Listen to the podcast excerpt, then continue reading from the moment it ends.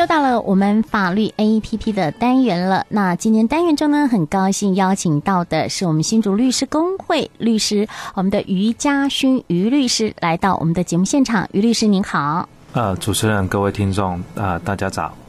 好，今天于律师呢来到我们的节目现场哦，要谈的主题呢跟大家都有关系哈，就是这个遗嘱哦。好，我们都知道呢，这个遗嘱很重要，如果没有立遗嘱的话哈，如果人往生了哈，这个真的会呃产生很多的纷争。那首先呢，我们来请教一下于律师哈，就是这个立遗嘱的方法有哪一些？好，主持人好，我们现在来先跟大家解释一下这个遗嘱哈。它立遗嘱的方式主要是依照这个呃民法一千一百八十九条，它规定的总共有五种立遗嘱的方式哈，分别可以分呃分别为这个自书遗嘱哈、公证遗嘱、密封遗嘱、代笔遗嘱跟口授遗嘱哈。那这五种立遗嘱的方法，在民法第一千一百九十条、一千一百九十一条、一千一百九十二条、一千一百九十四条跟一千一百九十五条，分别都有对应的法定方式规范哈。嗯，那我们这边来跟大家特别举例说明一下啦，也就是说，大家生活上。可能比较会常碰到的，呃，立遗嘱的方式。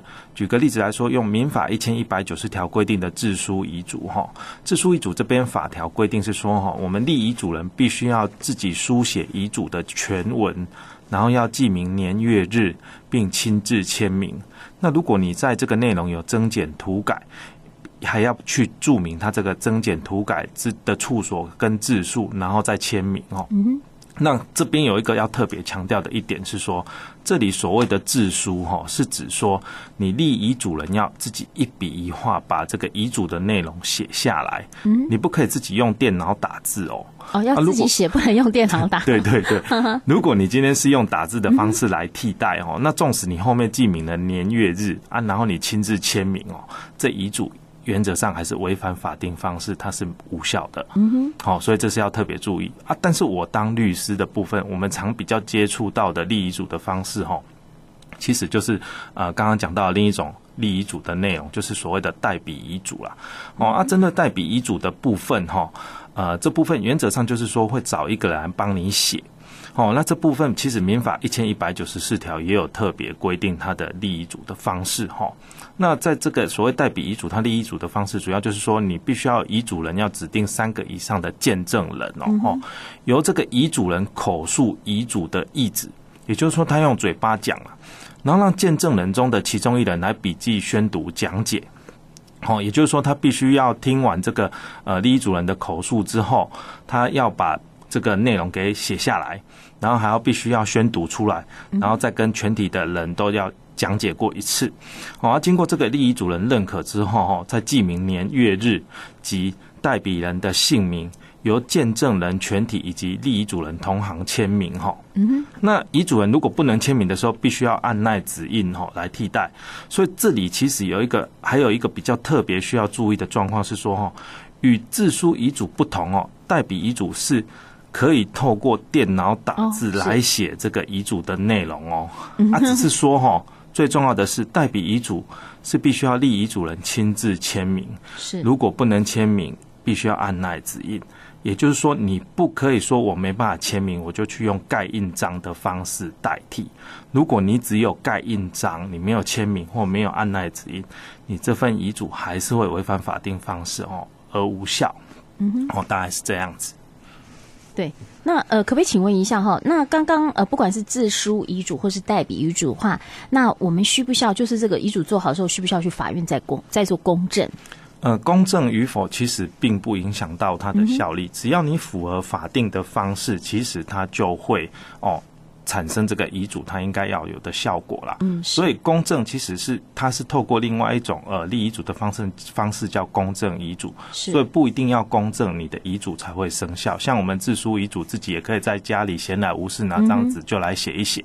对、嗯、哦，那你只要写上写完你要分配的财产内容，然后记明年月日签名，它就会发生遗嘱的效力。你不需要去透过公证的方式，它还是一个有效的遗嘱。对，那刚刚律师有提到那个见证人，那见证人是呃，我只要我们自己找自己的朋友都可以吗？还是需要呃有什么样的特别的身份？哦，其实见证人的部分，它还是有见证人资格的限制啊。是，那其实除了我们刚刚讲到的自书遗嘱哈，你可以自己关起门来写以外，其他其实法律对于其他四种遗嘱都有要求要见证人在场，哦、嗯，而只是说对于见证人的部分，法律对他们的身份是有消极资格上的要求，也就是说你不能具备下就是民法一千一百九十八条所规定的下列五种身份哦，你就你才可以当见证人哦。所以呃，有哪五种人不能当见证人呢？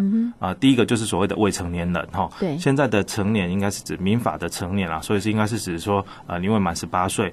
那第二个是指说你受监护或辅助宣告之人，哦，第三种是指说继承人哈，或及其配偶或直系血亲哈。那第四种是指说受遗赠人及其配偶或其直系血亲。嗯。那第五种就是说为公证人或代行公证职务之同居人。助理人或受雇人哈，所以民法一千一百八九十八条在这个部分对于见证人的资格，它其实是有一个消极规定的消极资格的要求啦。对，哦，就是要撇清一些关系哈，特定的关系哈。那再请教一下这个律师，就是说，哎，什么样的人可以立遗嘱？有没有呃规定说哪一种人不能立遗嘱？哦，其实民法对于可以立遗嘱的人的身份，它也是有特别规定的。嗯，这部分可以看这个民法一千一百八十六条哈。那我们讲个原则上，原则上。你是如果说是无行为能力人，你是不能立遗嘱的，哈、嗯。那原则上反而就是反过来讲，只要你不是无行为能力的，你就可以立遗嘱。但是呢，我们知道说民法除了规定所谓的行为能力，除了有无行为能力以外，它还有所谓的限制行为能力。是那。限制行为能力是指说你呃未满十八岁，哦十四岁以上未满十八岁的人叫限制行为能力人。可是呢，他这边又有特别规定说，如果你未满十六岁，你还是不能做遗嘱哈。也就是说，除了无行为能力人哈，也就是说我们讲的常讲的就是呃七岁以下，或者是指说呃你是受监护宣告人，你不能立遗嘱以外，你未满十六岁，哈你也不能立遗嘱。那其他的人其实都是可以自己想要怎么立遗嘱就可以去立遗嘱的。嗯对，好，那刚刚我们有提到说，这个遗嘱自书遗嘱就是我自己可以关起门来哈，自己写。那呃，如果说我今天写了后，明天哈我想法又改变了哈，说这个遗嘱是不是可以随时来做修改？哦，当然，遗嘱其实是可以随时修改的了哈。那你其实呃，你今天想呃，可能今天呃早上醒来，你想要写一份，写一写，你觉得说。嗯呃，可能你今天你儿子或小孩对你不好，对，你想随时 修改可以哦。那你说你修改后，你前一份遗嘱没有撕掉，或者是没有记名或呃废弃，那会不会影响到他的呃两份遗嘱都会同样有效，造成那个呃可能过世后大家的困扰啊？其实不会哦，因为民法这边是有特别规定哦。如果你那个立的遗嘱哦，你前后立的两份遗嘱是有相抵触的话，对，抵触的部分他会视为说你前遗嘱要。就是视为撤回了哦，是。那当然，如果说你今天立遗嘱人故意就是去毁坏或涂销遗嘱，或者在遗嘱上记名废弃，你遗嘱也是会被视为撤回的。嗯哼，所以遗嘱当然是可以随时做修改的。哈。嗯哼，对哈，这个比较有保障。像 我很多朋友都呃没事闲来无事就写写遗嘱哈，到了一定年龄，大家就会想说这个财产要怎么分配，免得哈以后会有这个纠纷啊。所以这个遗嘱呢哈，我们是可以去修改的哦。那再来就请教一下这律师啊，就说遗嘱是什么时候生效？我们一般人认为说，你是不是写了个遗嘱是要等这个人往生的时候才生效？是不是这样子？哦，没有错，遗嘱原则上就是在这等这个呃立遗嘱人他死、死亡的时候才会发生效力啦。那遗嘱等到他就是这个立遗嘱人死亡之后，他发生效力之后，我们就可以拿着这份遗嘱，可能去对财产这定进行这个登记或处分。所以常见，如果说你呃拿到一份有效的遗嘱哈，你就可以自己拿去。如果呃被继承人名下是有什么不动动产或不动产，然后你就可以去拿去地震机关去做登记了哈。那当然，原则上就是你这个遗嘱还是要有它的就是符合法定方式哦。那如果说你这个遗嘱不符合它的法定方式去立的哈，那这份无效的遗嘱，那自然我们所谓法律讲的无效，就是它致使不生效力了哈。所以。就会变成说，你不可以拿这份遗嘱来主张任何的权利义务。所以最重要，我们还是要回到说，遗嘱如果要它呃成为一个有效的遗嘱，那我们还是要回到民法最基本的规定，就是一千一百九十条以下这五种方式，我们必须要来符合它的法定方式来进行这个立遗嘱了。嗯，是哈。那我们今天谈到这个遗嘱哈，那我想有一个题外话想问一下律师，就说，呃，我们刚有呃，这个节目开始之前，我有问一下律师，就说，呃，有些人是说怕哦，这个赠与太多，到时候要扣这个税嘛哈，所以我们这个呃，在民法上好像有规定说，呃，我们可以用赠与哈，这个我想说也可以让呃听众朋友们来了解一下，就是说，父母若赠与给小孩的话，那那个一年的这个扣打哈，就是金额大概是多少？呃，目前哈，依照法律的规定，我记得大概是两百四十万左右啦。对，只要你在一个年度内赠与这个数这个数额哈，原则上是可以不被扣税的。嗯，是。是，那这个赠与哈也不需要特别哈去做什么申请，就直接转账就可以。这个就只要一年度哈。你刚刚说是说，呃，这个财政部这边会会有统计，是不是？就国税局这边会有统计。其实原则上，如果你要透过转账，应该是不太容易被查到你这个是。对对对对。所以原则上比较容易会被抓到赠与，一般都是不动产的所有权移转登记啊，因为你的登记我们必须要一个登记的名义嘛，那要么是买卖，要么。就是所谓的赠与啊，赠与。那一般来讲，如果你是父父父母子女啊，哦，一般来说就会比较透过的都是所谓的呃赠与。那也就是说，如果说你今天是父母子女，如果你又是透过买卖，但这个可能呃税捐机关会比较担心你是假买卖真赠与哦，因为他们可能会做一个金流，那事后再把这个钱的部分再透过其他的方式把它汇回来。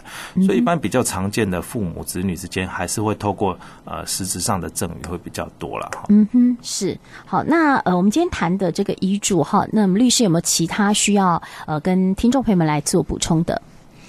哦，其实遗嘱虽然立了之后，但是它其实常常还是会发生争议啊。那目前其实，在各法院里面，针对这个哈被继承人死亡哦，如果有发现遗嘱哈，那这个遗嘱上如果财产分配上不公的话，哈，那常常还是会有发生这个所谓的诉讼纠纷，然后对，那只能说，如果在这种情况下的话，我们通常会建议，就是说自己在立遗嘱的时候，哈，一定要切切记这个法定方式上的要求。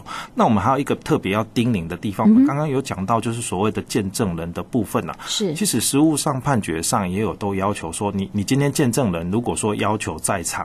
见证这个立遗嘱的过程，你必须要全程在场哦。哦，你不能说哦，我出我出去抽根烟哦，我去上个厕所，我去打个电话，然后不在场，等我回来的时候，人家已经立完了啊，你才才来签名。那如果被发现这有这种情况的话，你还是可能会影响到你这个遗嘱的效力了哈。所以原则上，如果你要当一个见证人，我们会建议你就是呃，可以的话，就是一定要全程在场哦，啊，语文这些这个立遗嘱的过程哦，不要说哦发生什么突发状况离开这样哦，这样可能会影响到你遗嘱的效力。但是呃，其实最重要的是这些部分都涉及到后面这个要主张这个遗嘱无效的人，他要怎么去举证？嗯哼，这个就是呃不，这个就是 会比较涉及到。民事上举证责任方法的分配的问题，嗯，讲到举证就是比较麻烦。我们 常讲有一句话叫做“举证之所在，败诉之所在”。哦，是，这是我们民事上的。对，所以我们通常哈都希望举证在对方，我们我们我们这一方都不需要举证，那举证真的很麻烦。是，呃，那讲到举证，那我们是可以用录影啊，现在这个手机都很方便啊，可不可以全程录影？这样是不是先保留一些证据？当然，你可以全程录音录影啊。那这种情况下，你必须要能够很确保，就是说这个。过程哈，就是你会更需要去遵循它，你的法定方式会要求的更严格啦。因为毕竟，如果你在录影的过程中被抓到有瑕疵的话，那你还是有可能会影响到。呃，你立遗嘱的这个呃方式的这个效力了哈。那其实说一句实在话哈，那一立遗嘱的部分，法律上并没有要求一定要全程录音录影。对，哦，而只是说，如果说我们今天提出来的遗嘱是符合法定方式的内容，哦，那最如果说呃，这看起来形式上效力是存在的，那后面如果要主张这个遗嘱是无效的人，他其实自己要去举证说，那为什么这份遗嘱有瑕疵，会影响到他的效。效力，所以通常，呃，当然，我身为律师的话，我是不会太建议说一定要全程录音录音。是，是，对，举证太多又怕问题，问题就在这里面。对对，没有错，是是。嗯，OK，好，那我们今天哈谈到了这个遗嘱哈，希望对我们的听众朋友们都有一些帮助啊。我们今天再次谢谢我们的于嘉勋于律师，谢谢您。好，谢谢各位听众。